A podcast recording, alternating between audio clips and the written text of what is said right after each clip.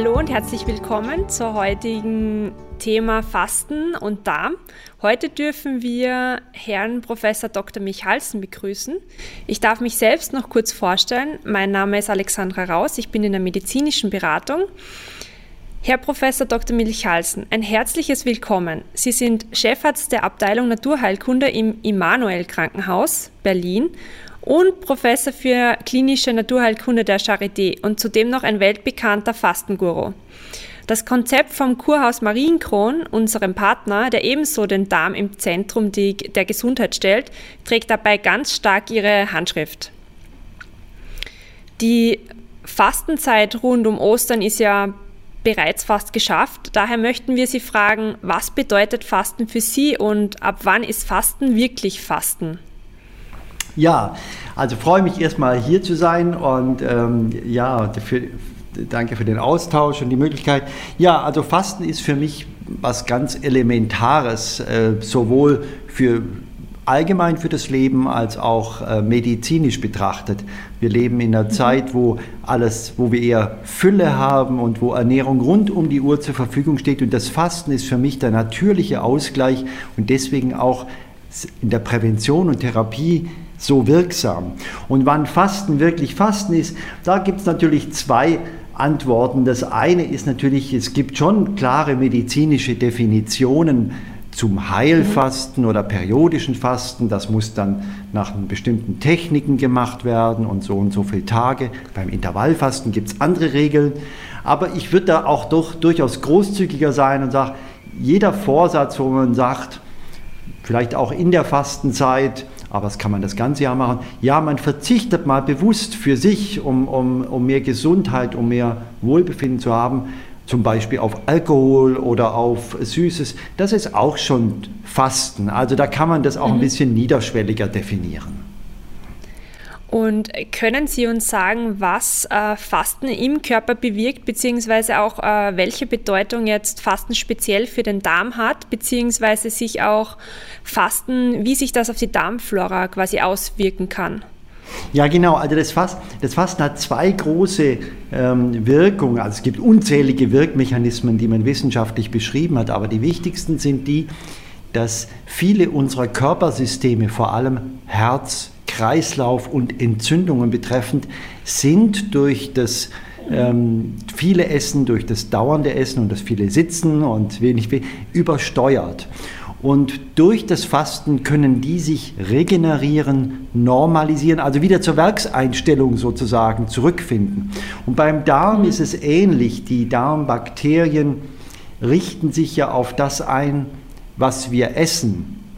Und äh, wenn das jetzt nicht optimal zu uns passt, dann verändert sich also die Darmmikrobiota im Laufe des Lebens vielleicht in eine ungünstige Richtung. Und beim Fasten können wir auch da wieder einen Neustart bewirken. Und das sieht man daran, dass dann nach dem Fasten äh, sich meist eine Verbesserung der Darmmikrobiota zeigen lässt und auch, dass die Darmschleimhaut äh, sich neu, dass sich da Zellen neu bilden. Die Zellneubildung mhm. ist der zweite große Effekt des Fastens. Übrigens aber auch äh, Nervenzellen, also auch in anderen äh, Organen des Körpers, aber eben auch im Darm. Das ist wirklich sehr, sehr spannend, muss ich sagen, inwieweit das alles zusammenhängt in unserem Körper. Und äh, da schließt sich auch gleich die nächste Frage an, und zwar das Thema Ernährung. Wird heute ja immer heiß diskutiert, vor allem zur Fastenzeit äh, noch viel intensiver und man sagt ja auch sehr oft, man isst, äh, was du, also du bist, was du isst. Was sagen Sie dazu? Kann da die Ernährung auch ähm, auf das eigene Krankheitsbild Einfluss nehmen? Auf jeden Fall. Also man muss natürlich medizinisch-wissenschaftlich differenzieren. Ne? Es gibt, äh, es gibt natürlich viele Erkrankungen, die man nicht beeinflussen kann durch Ernährung, genetische Erkrankungen oder ähm, auch akute Erkrankungen.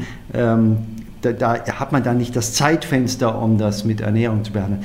Aber unsere Probleme heute, gerade auch in der, in der medizinischen Versorgung, sind ja ganz in, in, immer deutlicher die chronischen Erkrankungen. Also ich spreche mhm. davon ähm, Gefäßverkalkungen, von Arthrosen, Bluthochdruck, äh, Diabetes äh, Typ 2 und äh, frühe Formen der Demenz und so weiter. Und die kann man schon sehr, sehr gut mit Ernährung mitbehandeln. Ne? Man kann sie mhm. nicht alleine damit behandeln. Ne? Es ist sehr gut, was wir heute an Medikamenten und moderner Versorgung haben. Aber bei den chronischen Erkrankungen stellen wir mehr und mehr fest, dass man sie durch Medikamente und Operationen nicht alleine in den Griff kriegt. Da braucht man die Lebensstiländerung dazu und die Ernährung ist ja. da das wirkungsvollste aller, äh, aller Therapiewerkzeuge, was wir haben. Weil Sie auch gerade die chronischen Leiden angesprochen haben. Die Anzahl von den chronischen Leiden, ebenso wie chronisch entzündliche Darmerkrankungen, die steigen ja von Jahr zu Jahr. Ähm, welche Gründe ähm, für diese Entwicklung sind da ausschlaggebend? Ebenfalls die Ernährung? Ja, das ist ein ganz spannendes Feld der Wissenschaft. Es ist tatsächlich so, dass also die, die, diese Stoffwechselerkrankungen, die ich genannt habe, Diabetes oder Bluthochdruck, dass die mhm. ansteigen, das kann man ja noch leicht erklären, ne? durch Übergewicht, durch zu viel Fette und zu viel Zucker. Aber es nehmen mhm. eben auch die sogenannten Autoimmunerkrankungen zu. Und zu diesen Autoimmun, weltweit nehmen die zu zu diesen Autoimmunerkrankungen, ja, es gibt, zählen entzündliche Darmerkrankungen, aber auch Multiple Sklerose oder Hashimoto, Schilddrüsenentzündung. Und es wird viel nachgedacht und geforscht, warum das so ist. Und ähm, es ist, die Bücher sind darüber noch nicht geschlossen, aber es scheint schon so zu sein, dass zum einen ähm, natürlich die Ernährung und das Mikrobiom, die Mikrobiota eine Schlüsselrolle äh, spielt, zum mhm. anderen aber auch die Umweltfaktoren, also zunehmende Belastungen durch Pestizide, durch, durch äh, Umweltsubstanzen und auch Stress, also psychologischer Stress, mhm. äh, macht das Ganze dann quasi zu einer, äh, ja, zu einer gefährlichen Mischung, wo dann der Körper, eine Autoimmunerkrankung ist ja eine Fehlsteuerung des Körpers, er richtet sich in seiner Immunabwehr auf einmal gegen körpereigenes Gewebe, ne? wo der Körper mhm. also überfordert ist und dann äh, sich falsch programmiert. Und die Ernährung ist da auf jeden Fall sehr wichtig. Mhm. Und äh, Sie haben es zu Beginn auch schon angesprochen, das Intervallfasten. Gibt es jetzt besondere Formen von Fasten, die Sie empfehlen können und was halten Sie zum Beispiel vom Intervallfasten?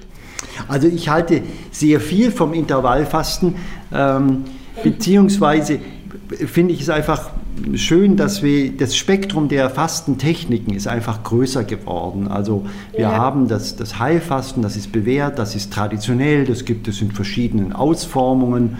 Äh, österreichischer Arzt F.X. Meyer oder der deutsche Arzt Otto Buchinger, aber es gibt viele andere mhm. ähm, Pioniere, die da Fastentechniken vorgelegt haben. Und für manche ist es natürlich aber auch ja, am Anfang vielleicht zu viel, die sagen, huch, eine Woche Fasten und so, das traue ich mir nicht zu. Und das Intervallfasten ja. ist schon eine geniale Sache für den Alltag und für den Einstieg und wo man auch schon, mhm. finde ich, etwas ganz, das Wichtigste lernt, was man eigentlich beim Fasten lernt, nämlich zu unterscheiden, wann habe ich eigentlich wirklich Hunger und wann sind es nur Gelüste, wann ist es nur so ein Appetit. Mhm. Das, das ist beim Intervallfasten auch schon ein sehr, sehr guter äh, Wirkeffekt.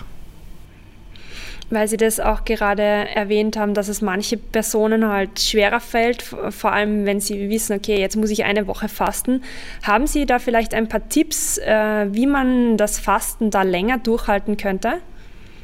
Ja, also es ist äh, natürlich so, äh, auch wenn man immer sagt, ja, es ist alles nur toll beim, beim äh, Fasten und man hat keinen Hunger. Es gibt natürlich schon auch hier und da mal ein paar mühsame mhm. Stunden. Auch der Anfang kann durchaus schwierig sein, weil ja. möglicherweise der Körper auch wie eine Sucht sich an gewisse äh, Ernährungs- äh, Gewohnheiten gewöhnt hat, Kaffee zum mhm. Beispiel oder Zucker. Und insofern kann man sich auch mal nicht so gut fühlen die ersten zwei Tage. Und am besten ist es natürlich, wenn man in einer Gruppe ist, also mit Gleichgesinnten.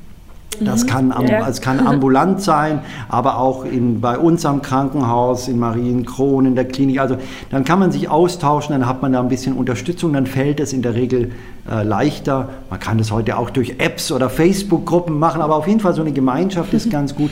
Ja gut, und dann ist es schon so, es gibt begleitende Maßnahmen, die tun gut, vom Leberwickel mhm. bis zu Kneipanwendungen, Bewegungen. Also ich empfehle da sich entweder selber fachkundig, also kundig zu machen über Ratgeber mhm. oder, oder Bücher oder Blogs oder wie, wie, auch immer, oder aber eben sich fachliche Unterstützung zu holen. Dann, dann man kann es auch ohne, aber damit läuft es auf jeden Fall doch noch ein bisschen runter. Mhm, mhm. Und ab, ab, wann ist Fasten eigentlich notwendig? Ähm, beziehungsweise was kann ich mir jetzt vom Fasten für meinen gesamten Organismus quasi erwarten? Also es hängt natürlich davon ab, was, was ist denn mein Grundzustand. Ne? Es gibt durchaus auch mhm. Menschen, denen empfehle ich kein Fasten, wenn sie Untergewicht haben oder eine Essstörung. Mhm. Kinder, Jugendliche sollten auch nicht fasten oder Schwangere. Aber die ja. Regel ist ja heute, dass dass ja doch eher man das Gefühl hat, ach, ich müsste mal was tun und da ist vielleicht doch schon ähm, ein bisschen Hüftgold, Hüftspeck da oder es ist, man merkt, ja, man müsste ein ganz klein bisschen mal am Schräubchen mhm. drehen.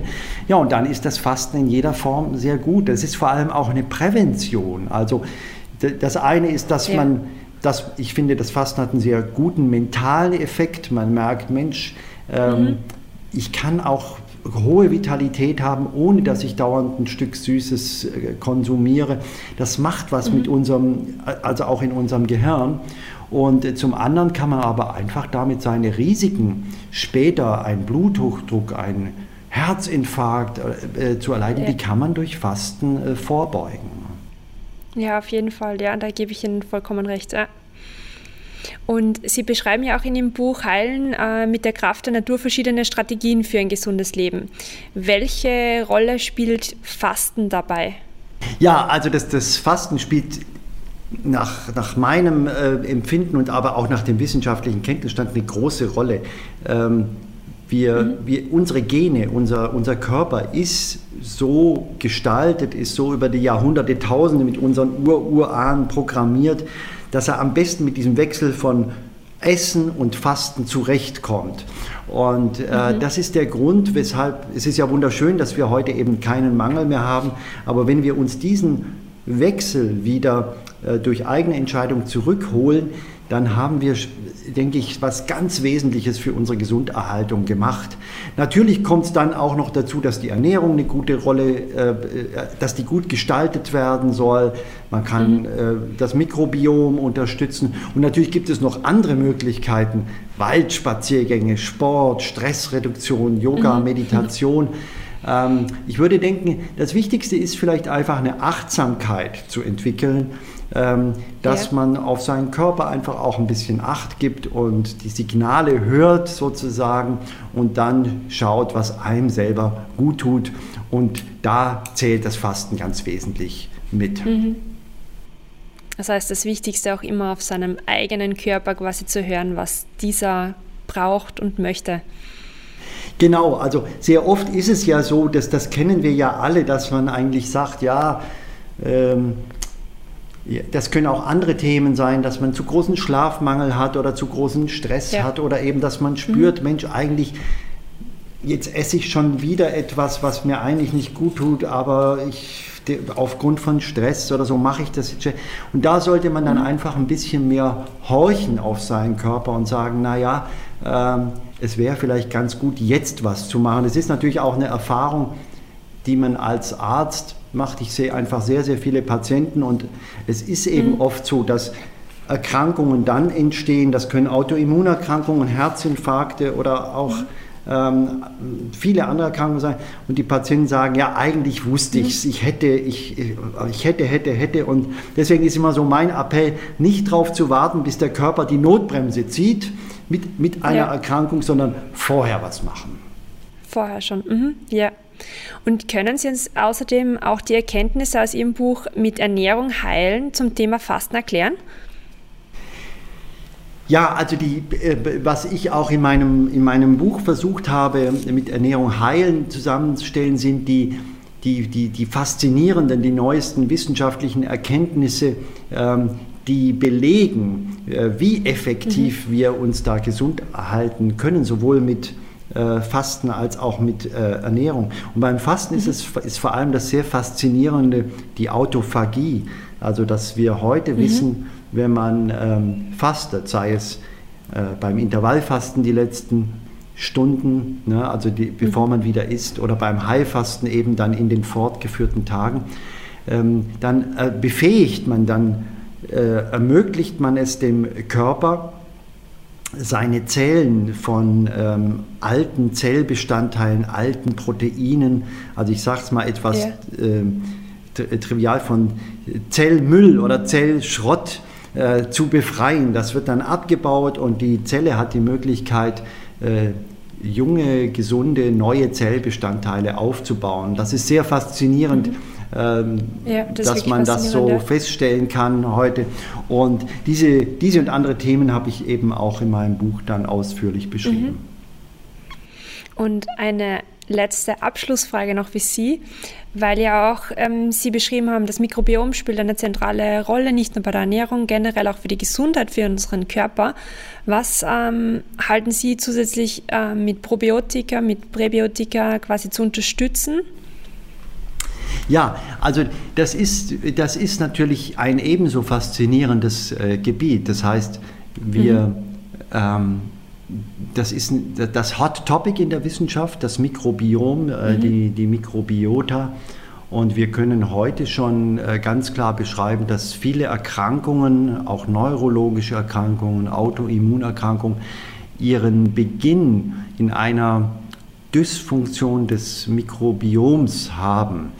Und ja. wir stehen da zwar natürlich auch noch irgendwie am Anfang bei der Frage, wie wir mhm. das dann genau äh, machen können, damit das ähm, nicht passiert, ne, damit Erkrankungen mhm. erst gar nicht entstehen oder damit wir sie bessern. Aber wir wissen schon heute, das Mikrobiom ist sehr wichtig.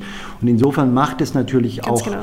einen großen Sinn, auf das Mikrobiom zu achten. Das heißt also bei mhm. der äh, Ernährung auf ähm, auf Ballaststoffe zu setzen, auf Gemüse, mhm. Obst, mhm. Vollkornprodukte äh, gut zu kauen und wenn eben die Situation da ist, auch durch Probiotika ähm, gezielt zu unterstützen. Wir haben aber auch Präbiotika, also auch Gemüse. Ja. Und, äh, und, Nährstoffe, die das richtige Bakterienwachstum fördern. Es ist so, dass genau, wir es noch nicht alles ganz präzise wissen, aber das wird sich jetzt Jahr für Jahr ähm, verbessern und ich glaube schon, die, die Therapie der Zukunft, die Medizin der Zukunft wird wahrscheinlich bei vielen Erkrankungen dann ganz, ganz äh, gezielt auf das Mikrobiom Einfluss nehmen. Ja, ja, ja, das denke ich auch, dass das so kommen wird. Ich finde ein wirklich sehr, sehr spannendes Thema, was wirklich nie langweilig wird. Und vor allem der Zusammenhang mit dem, mit dem Fasten ähm, sehr, sehr spannend. Ja. Und ja, sehr geehrter Herr Dr. Professor Michalsen, danke für Ihre Zeit und für die ausführliche Beantwortung von Ihren Fragen. Wir freuen uns wirklich sehr, Sie wieder einmal begrüßen zu dürfen. Ja, und vor sehr, allem sehr jetzt gerne. wichtig, bleiben Sie gesund. Genau, sehr gerne. Ich bedanke mich für das spannende, interessante Gespräch und wünsche Ihnen auch, ja, bleiben Sie gesund.